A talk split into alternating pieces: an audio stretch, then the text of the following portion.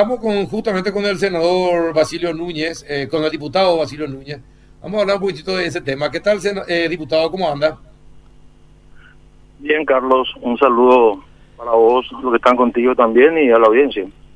Bueno, ¿cuál es la situación de, de Cueva? Él podría pedir su reintegro a la Cámara de Diputados y eh, participar en las sesiones teniendo prisión preventiva. Y lo último que escuché, no sé si escuché bien, hay una coincidencia con lo que estaban diciendo y lo tratamos ayer en bancada, o sea que es una decisión de bancada de 24 diputados de, Honor Colorado, que creemos que las condiciones no, se dan por las medidas que se le dio, a diferencia de otro colega. A él se le dio una, medida, o sea, parecida, pero en este caso cambia el lugar de prisión. No soy abogado, pero te doy mi, mi interpretación de que es lo que se debatió. Y te digo también la postura de la bancada con el agravante de lo que pasó. De lo que pasó, digo, en plena pandemia. Entonces, creemos que, que no corresponde y es lo, lo decidido. Fue el caso de Ulises Quintana, no sé si te acordarás, a él se le dio libertad ambulatoria. Tuvo con prisión y se le da libertad ambulatoria. Entonces ahí reasumió su banca. Eh, claro, una diferencia.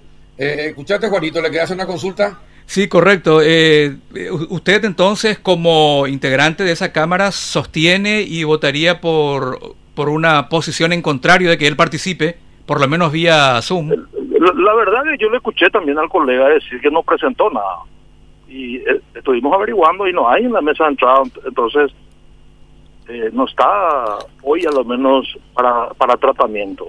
Pero si es que se trata la, postura nuestra es esa, porque aparte de las sesiones virtuales hay que entender que hay que ir a firmar documentos en la Cámara de Diputados, hay comisiones para que tengan validez. Nosotros no tenemos todavía la, la firma electrónica o digital eh, validada ni, ni por nuestra legislación, tengo entendido así, en la Cámara misma, por nuestro reglamento. Entonces, aparte de sesionar, uno después se, desplaza y va y firma documentos, si es presidente de comisión, integrante de proyectos de leyes, y bueno, eh, esa es la situación, no es solamente sesionar virtualmente.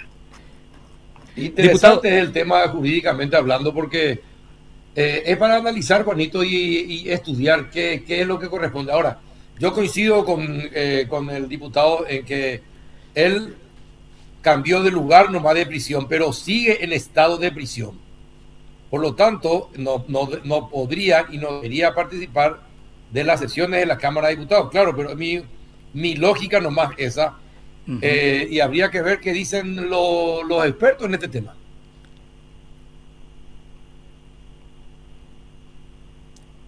Sí, es eh, comprensible la lógica eh, de ustedes, Carlos, y yo respeto mucho, pero eh, acá me señalan, en, en, el caso del arresto domiciliario, a veces el juez otorga ciertos permisos, como por ejemplo ir al, lugar de trabajo. ¿Podría verse por ahí, diputado, cree usted este tema? Si es que el encausado este, quiere solicitar... el debate se habló de eso. Y yo tengo también la resolución del juez o la en este caso y no no, no leí eso. Eh, podría ser una salida si le autoriza a trabajar, digo, no, eso hay que poner a consideración de las bancadas. Sí, señor. Bueno, esa es la situación de Cuevas entonces. Y Honor Colorado dice que no debe participar en las sesiones por el momento. Creo que hay una coincidencia, Carlos, con las diferentes bancadas. Le escuché, a lo menos, o, vi por las redes sociales de colegas, por ejemplo, de Pachaquería, que prácticamente estaban sustentando lo mismo que es lo que adelantó hace tres días el presidente de la Comisión de Asuntos Constitucionales que es integrante de nuestra bancada de Luis Mayana. Tiene asesores bastante buenos también en el área constitucional, hasta que son docentes en las diferentes facultades. Entonces, basado en hecho, en, todo eso también es nuestra, nuestra decisión. Exacto. Bien, perfecto, eh, muy claro. Gracias, diputado, por tu tiempo.